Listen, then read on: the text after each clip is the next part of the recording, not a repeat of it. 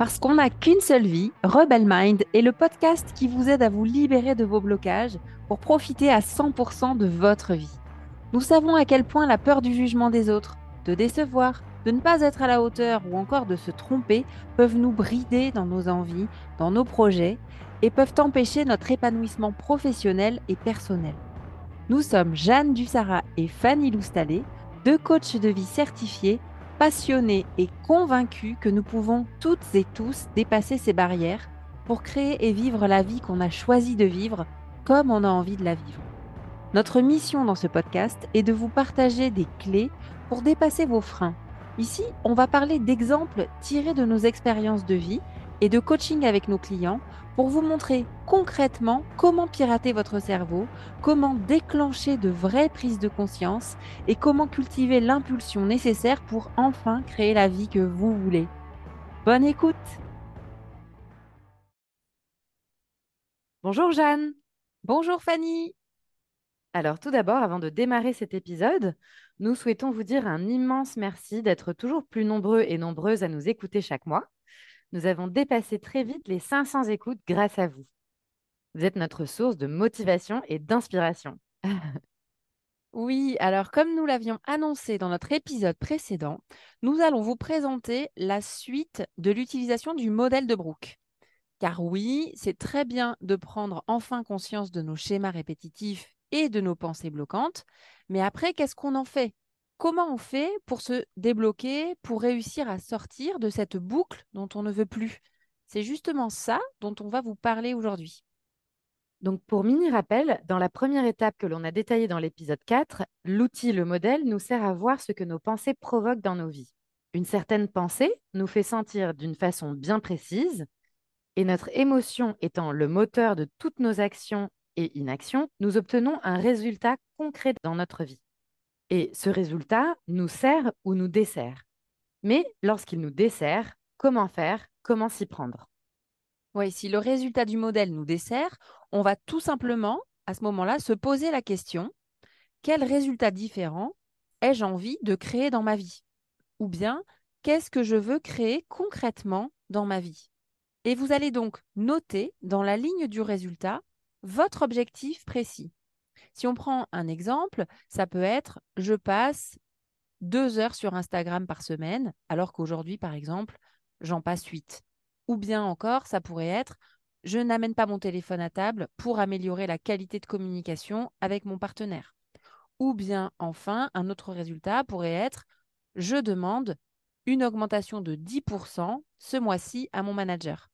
Alors une fois que j'ai écrit un résultat clair et précis comme euh, vient de, vous l'exposer Jeanne, dans la ligne du résultat, je vais pouvoir remonter à la ligne des actions et je vais me poser les questions suivantes.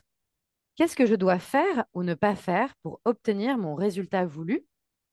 Et quelles sont toutes les actions que je vais mettre en œuvre pour atteindre mon objectif? Donc reprenons des exemples ici. Pour passer deux heures sur Instagram au lieu de huit heures par semaine, je vais laisser mon téléphone dans une autre pièce les premiers jours ou je vais le laisser dans mon sac. Peut-être que je vais désinstaller l'application quelques jours de mon téléphone. Je vais sinon installer la limitation dans le temps sur l'application directement. Je peux aussi planifier dans mon calendrier des temps exprès dédiés à Instagram. Et je vais essayer de trouver une nouvelle routine ou alors je vais essayer de mettre en place de nouveaux rituels qui me mettent en joie et qui me conviennent plus pour ne plus regarder l'application en premier dès le matin. Et dernière chose que je peux mettre en place aussi, c'est que je peux faire un message collectif pour prévenir mon audience que je vais être moins connectée pendant une période voulue, etc. etc. Et, si on prend l'autre exemple qu'on avait donné tout à l'heure, celui de demander une augmentation de 10%, par exemple, à, à, son manager, des actions possibles qui peuvent mener à ce résultat, ce serait par exemple d'étudier les prix du marché pour savoir si mon salaire actuel est aligné avec les salaires de mon secteur, euh, de calculer combien précisément je rapporte euh, à l'entreprise pour avoir des arguments solides au moment de la négociation. Je vais donc préparer une liste d'arguments concrets pour appuyer le fait que je veuille 10% et pas 5 par exemple. Je peux aussi me faire accompagner par un conseiller ou un coach afin de préparer mon discours et aborder l'échange avec le plus de confiance possible en ma posture le jour venu. Autre action possible, c'est que je vais pouvoir m'entraîner devant la glace, par exemple. Et enfin, je vais demander un rendez-vous à mon manager, très concrètement, euh, afin que l'on détermine une date d'entretien ensemble euh, pour que ce soit bien planifié euh, à l'agenda. Donc, à ce stade-là, vous écrivez comme ça toutes les actions qui vous viennent en tête et qui vont venir vous aider à atteindre votre objectif souhaité. Ensuite, nous allons continuer de remonter dans l'outil et nous allons passer à la ligne des émotions. Ici, la question que vous allez vous poser va être quel est le carburant émotionnel dont j'ai besoin pour atteindre mon objectif? En d'autres mots, quelle est l'émotion que je veux essayer de cultiver sur le chemin vers mon objectif et qui va me permettre de mettre le pied à l'étrier, qui va me motiver pour passer à l'action et garder le cap? Une fois que vous aurez écrit l'émotion qui vous convient le mieux à vous, celle qui vous parle le plus, le but sera de vous la répéter et d'essayer de la ressentir en conscience. Si on reprend l'exemple de demander une augmentation de salaire de 10%, on va chercher à ressentir de la détermination. Et pour cela, on peut se reconnecter à un moment dans le passé où on a ressenti cette émotion de détermination pour l'activer en nous à nouveau. C'est comme si vous souhaitiez répéter une pièce de théâtre. C'est pour ça qu'on a utilisé tout à l'heure le mot cultiver. C'est parce que vous allez vous entraîner à ressentir cette émotion intentionnellement. Et c'est possible parce que en tant qu'être humain, on a cette capacité, ce don de pouvoir ressentir des émotions sur demande. C'est comme un entraînement. C'est une compétence à développer qui est à la portée de toutes et de tous. Et euh, maintenant, la dernière étape sera de trouver, une fois qu'on a l'émotion qu'on veut générer, il faut trouver maintenant la pensée qui va nous aider à alimenter cette émotion de détermination. Et pour trouver la pensée, nous pouvons nous demander quelle est la pensée qui va m'aider à rester déterminé et qui va venir me soutenir dans mon projet. Ou alors on peut se demander directement pourquoi est-ce que je souhaite autant atteindre ce résultat-là dans ma vie? Donc, par exemple, les pensées qui peuvent me soutenir dans ma détermination et ma démarche sont j'apporte beaucoup de valeur à l'entreprise, je m'investis beaucoup, ou je mérite cette augmentation. Ça peut tout simplement être aussi j'ai pris une décision et je m'y tiens. Ou encore, je veux respecter mon engagement envers moi-même. Trouvez vraiment ce qui vous parle et ce qui marche pour vous. Dès que vous perdez de la motivation et du sens, ce qui marche toujours le mieux, c'est de revenir à votre pourquoi. Pourquoi c'est important pour vous de demander cette augmentation? Qu'est-ce que ça va changer pour vous? Dans votre confiance et dans votre estime de vous, dans la façon de vous sentir plus valorisé dans le travail que vous faites, dans votre qualité de vie, dans votre fierté d'être allé au bout de votre décision et d'être sorti de votre zone de confort? Une autre question qui nous aide beaucoup, Jeanne et moi, c'est quel est le pire qui puisse arriver? Au pire, mon manager dit non.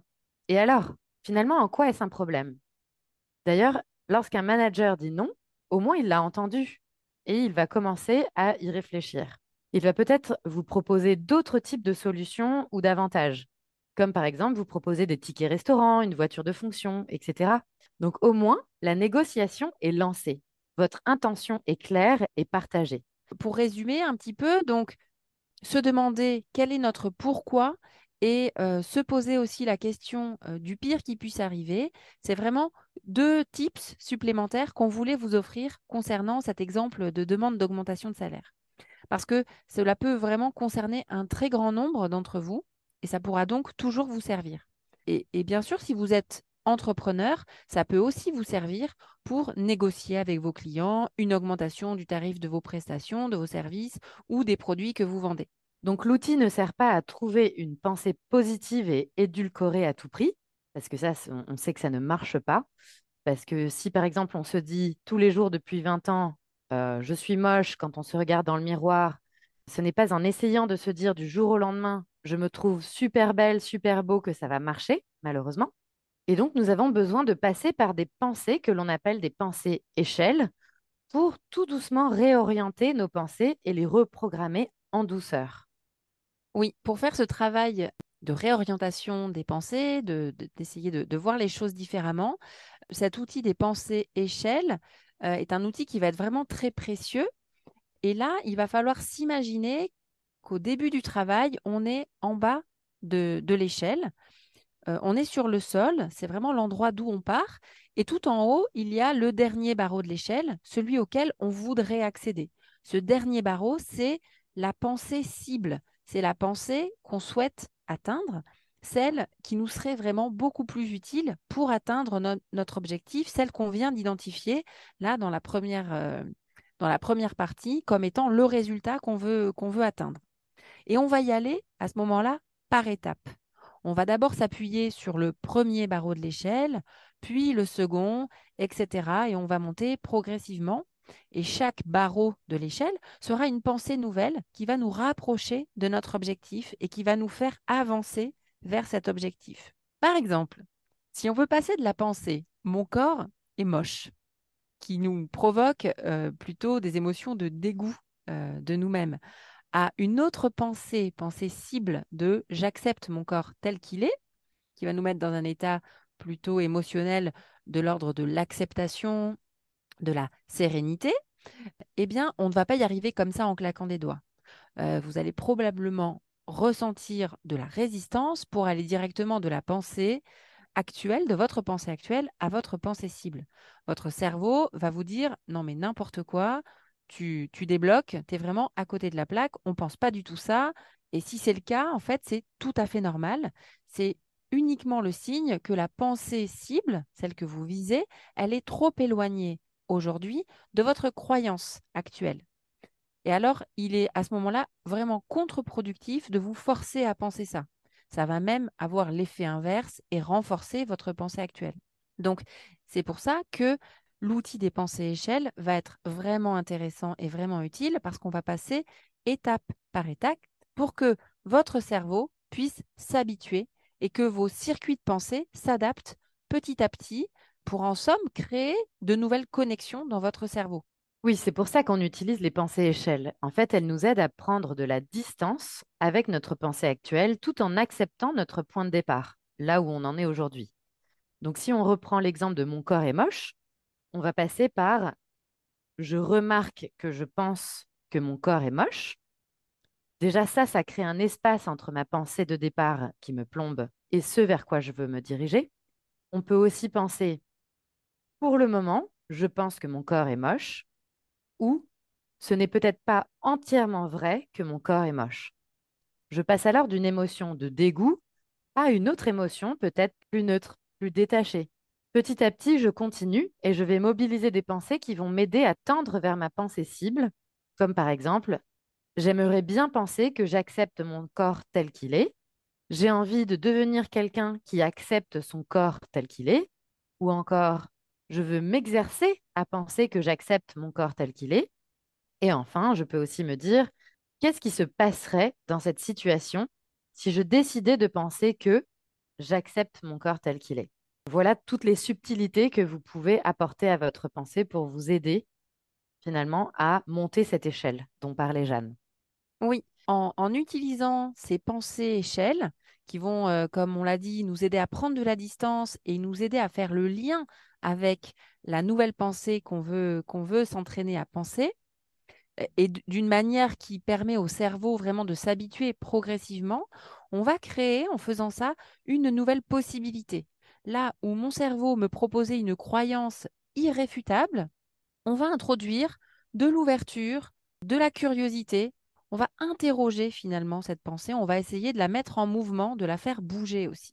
Et puis quand on aura créé cette distance, créer la connexion aussi avec notre pensée cible, on peut encore franchir une étape et en s'entraînant à créer des pensées plus neutres, comme par exemple, à la place de penser mon corps est moche, s'entraîner à penser j'ai un corps ou j'ai un cœur qui bat tous les jours et qui me permet de vivre. Ou bien s'entraîner à penser j'aime mes mains, euh, j'aime telle ou telle autre partie de mon corps, jusqu'à ressentir plus d'appréciation pour ce corps finalement qui est notre vaisseau sur Terre. Donc c'est un exemple mais euh, vous pouvez l'appliquer, cette, euh, cette méthode, à ce que vous voulez, à ce que vous souhaitez. Donc c'est important, remplissez cette deuxième partie d'outils en étant là pour vous, en restant crédible pour votre cerveau et en choisissant une pensée et une émotion qui vous parle à vous afin que ça soit un réel carburant pour vous pour passer à l'action. Alors, essayez de faire cet exercice, donc euh, avec une croyance que vous avez qui vous gêne en ce moment dans vos projets, et jouez avec. Faites-le dans un état d'esprit d'explorateur ou d'exploratrice pour découvrir des choses et non pour vous juger, ni pour juger votre pensée choisie. Essayez des nouvelles pensées comme vous essayez un nouveau vêtement finalement. Demandez-vous comment je me sens quand je pense X, Y ou Z quelle est l'émotion que ça me provoque. Et si vous ne croyez pas à cette nouvelle pensée que vous essayez de cultiver, c'est le signe que vous pouvez la mettre de côté pour l'instant et en essayer une autre. Pour l'instant, vous n'y êtes pas. C'est, elle est peut-être euh, trop éloignée de vous aujourd'hui. Et je voulais partager justement à ce sujet une expérience donc euh, personnelle. Donc pour moi, cet outil euh, des pensées échelles m'a vraiment beaucoup aidé dans la sphère professionnelle. Je remarquais que j'avais la pensée euh, qui revenait très souvent que euh, je ne suis pas assez intelligente. Euh, je ressentais beaucoup de colère contre moi-même, de ressentiment, de frustration et de honte même à cause de cette pensée et j'avais tendance à toujours me dévaloriser par rapport à mes collègues, à les survaloriser, à trouver les autres bien plus brillants, bien plus à l'aise que moi, bien meilleurs communicants, plus intelligents moi. Et donc, je passais beaucoup de temps à me juger. Je, focalisais sur tout ce que je ne savais pas, toute la culture et les connaissances que je n'avais pas. Et le résultat, c'est que je ne valorisais pas mes compétences et je me cachais aussi derrière les autres. je m'exprimais le moins possible pour ne pas montrer que je ne savais pas. Et en travaillant justement sur cette pensée, que j'ai pu mettre au jour, j'ai beaucoup exploré la question de l'intelligence et je me suis donc renseignée, j'ai écouté des contenus, j'ai lu des, des ouvrages, j'ai écouté des podcasts qui en parlaient. Je me suis rendu compte que c'était une question qui touchait énormément de personnes et énormément de femmes en particulier. Et donc, petit à petit, je suis arrivée à me dire que finalement, l'intelligence, euh, c'est pas un bloc monolithique, qu'il y a euh, mille formes d'intelligence, que l'intelligence n'existe pas dans l'absolu et que je pouvais développer euh, mon expérience et mes connaissances à l'infini si je le souhaitais. Et en tout cas, que cette pensée, je ne suis pas intelligente, ne m'aidait pas à développer justement mes connaissances et mon expérience. Elle me, au contraire, elle me ramenait toujours dans la honte. Oui, elle m'empêchait finalement de développer euh, tout ce que j'avais envie de développer. Bref, je suis passée d'un état d'esprit un peu figé, honteux, à un état d'esprit plus ouvert, plus curieux, qui me pousse vraiment à développer mes apprentissages, à aller de l'avant, à oser euh, faire de nouvelles choses, de nouvelles activités, à faire des erreurs et vraiment à les regarder euh, pour voir comment rectifier, rectifier le tir. Alors, merci Jeanne de, nous partager ton expérience. Euh, je pense que ça va parler à, beaucoup de personnes. Et pour donner un peu une sorte de délai, personnellement, moi, il m'a fallu quatre mois pour déconstruire euh, une pensée dont je voulais vraiment me débarrasser, qui était très ancrée. Donc, euh, en fait, pour reprogrammer une pensée, ça peut mettre entre 20 jours et plusieurs mois. Et c'est OK, il n'y a, a, pas de problème avec ça. Voilà, il y en a qui nous tiennent vraiment à cœur, que l'on pense depuis de nombreuses années, et c'est normal qu'il faille un peu plus de temps pour les déconstruire, pour euh, en recréer des nouvelles qui vous servent. Ne baissez pas les bras, gardez confiance et répétez-vous votre pensée, entraînez-vous à ressentir votre émotion intentionnellement tous les jours et vous verrez que les résultats ne tarderont pas à arriver. Voilà tout ce qu'on voulait vous dire euh, sur euh, cette notion de, pensée échelle et, et, sur justement la suite du modèle de Brooke. On espère que ça vous a plu. Et comme toujours, n'hésitez pas, si vous avez des questions sur cet exercice ou sur un autre épisode, nous sommes là pour vous et nous serons ravis de vous répondre. Au revoir à toutes, au revoir à tous, au revoir Fanny. Bye Jenny. Et en bonus, téléchargez gratuitement dans les notes de cet épisode le guide d'application en trois étapes simples que nous avons créé spécifiquement pour vous guider pas à pas dans la mise en application de cet outil des pensées échelles. Vous pouvez partager avec nous vos avancées, vos succès, mais aussi vos difficultés et vos résistances. Nous serons ravis de vous répondre et vous soutenir dans votre élan. Si vous avez aimé notre podcast, abonnez-vous et laissez-nous un avis 5 étoiles sur la plateforme de votre choix et partagez-le autour de vous. Cela nous permettra de continuer à enregistrer ce podcast pour vous. Merci infiniment. À bientôt sur Rebel Mind.